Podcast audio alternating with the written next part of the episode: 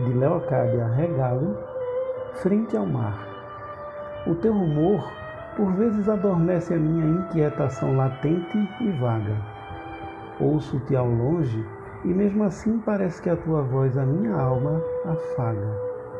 Imenso pélago a banhar a praia de barcos emborcados no areal, não há onda tua que não me atraia para uma imersão profunda, vertical, que me faça descer as profundezas do âmago transparente do meio aquoso, onde tudo é líquido e silencioso.